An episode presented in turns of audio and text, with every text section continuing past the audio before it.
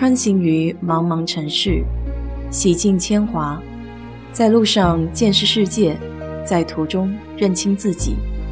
我是 DJ 水色淡子，在这里给你分享美国的文化生活。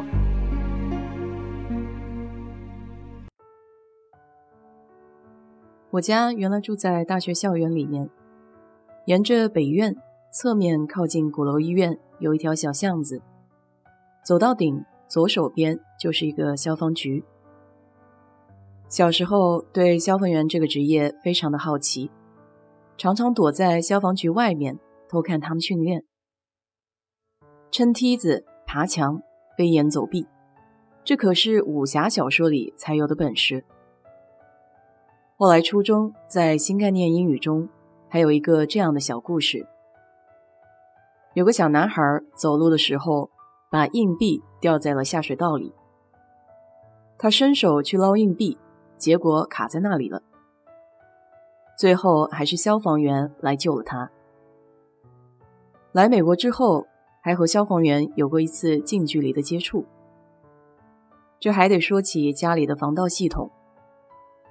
刚买房子的时候，有推销员上门来卖这个系统，当时我还属于小白一枚。一个人住，想着安全的确很重要，被他栀子花、茉莉花的炫晕乎了。最后居然花了一千八百块钱安装了一套，现在想起来还肉疼呢。其实前房主在前院的花园里就插着一个 ADT 的牌子，那就是一家防盗系统公司，说明这栋房子本来就有这套系统。只需要打电话激活就可以了。当然，我也是很后面才意识到。所以说，下次有推销员上门，还得小心谨慎。话说那年冬天在家洗澡，浴室的门大敞着，洗到一半，头上全是泡沫，突然听到外面响起尖锐的警报声，吓我一大跳，赶忙用浴巾一裹，湿哒哒的冲出去一看。浴室门的上头就是一个烟雾报警器。原来冬天洗澡雾气大，警报器以为失火了，这还真是够灵敏的。我这里还焦头烂额的在想怎么才能让它不叫，用本子扇风吧，似乎效率有些低下。那边就听见门铃响了，心想这谁呀，来的这么是时候。往窗外一望，一辆红色大消防车停在家门口。这速度也太快了吧！前后不到十分钟，人都到家门口了。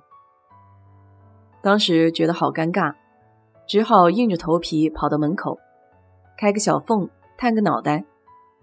一位身穿消防制服的魁梧男生问我是不是这里报警。我急忙给人家连连道歉。不好意思，浴室洗澡的雾气报的警。只见他微微一笑，说：“没事就好，人安全就很幸运啦。”回来仔细查了一下，像这种误报警，俗称 false alarm，还会有罚款的。每个警报系统都需要一张 permit，也就是证书，每年得续费，这个费用包含了三次误警。到第四次的时候就会开始罚款，到第七次就不会再有反应了，就有点像吊销执照的感觉。这报警器似乎还有点讲究，有空的时候我再研究研究。说回消防员这个职业，在美国非常的受尊重，地位很高，基本上就是超级英雄的代名词。我有个同事就辞职去做消防员了，算是他从小的一个梦想吧。单位里也有不少人原来是消防员。这里消防员的职责非常的宽泛，小到救猫救狗，大到救火救灾。实际上，美国有很多是志愿消防员，在联邦消防局登记的时候。每个消防站可以根据自己消防员的组成情况，分别注册为一类志愿消防站、也就是全部都是志愿消防员。二类以志愿消防员为主，职业消防员只占不到百分之五十的消防站。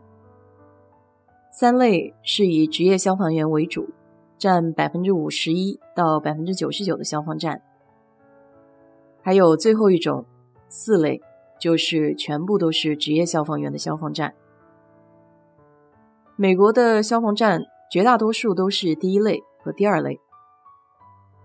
当然，志愿消防员并不代表是业余的，该培训、该考试的，他们一样都不落。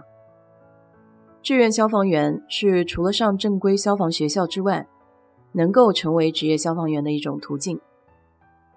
他们愿意免费提供时间到当地的消防部门，为了社区服务，帮助解决一些火灾和医疗紧急情况的重要工作。通常在有薪工作的休息时间来轮班。正因为有这种志愿者的经验，他们也更加容易申请转正。通常每个州在招募职业消防员的时候，具体的规定会有所区别。但大体上都得是十八岁以上，高中文凭。也有学校有消防专业的，但大学的文凭不是必须。当然有的话是更好。消防员涉及到很多专业技能的培训，比如心肺复苏 （CPR）。我们部门还专门给员工培训这项技能。更全面点的还有 EMT 认证。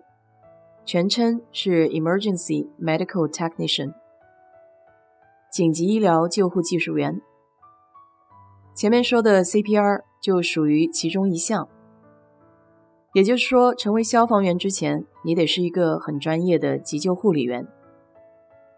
如果在军队里服役过，或是有各种专业技能，像是建筑工人、水电工，都是很加分的经验。当有了各项证书、实战经验，就可以申请相关的工作岗位。消防员有笔试和体能测试。这里的笔试通常是两到三个小时，一百个多项选择题，侧重考察阅读理解、数学、推理和判断、机械能力、空间方向，还有记忆力。体能测试不是普通人在没有事先培训的情况下就可以参加的考试。比如，他们会模拟在火灾中搜索受害人，得穿过二十米长、充满障碍物的狭隘隧道，不断的变换方向，在规定的时间内找到目标，到达隧道的尽头。事实上，无论在哪个国家，消防员这个职业都挺不容易的。除了得有很强的体能，还得有过人的意志、舍己为人的精神，非常令人钦佩。顺便提一句，我家门口的消防栓每隔一段时间也会有人负责来打开，让水流上十几二十分钟，保证设备没有问题。不知道这些是不是也有志愿者负责？好了，今天就聊到这里。如果你对这期节目感兴趣的话，欢迎在我的评论区留言，谢谢。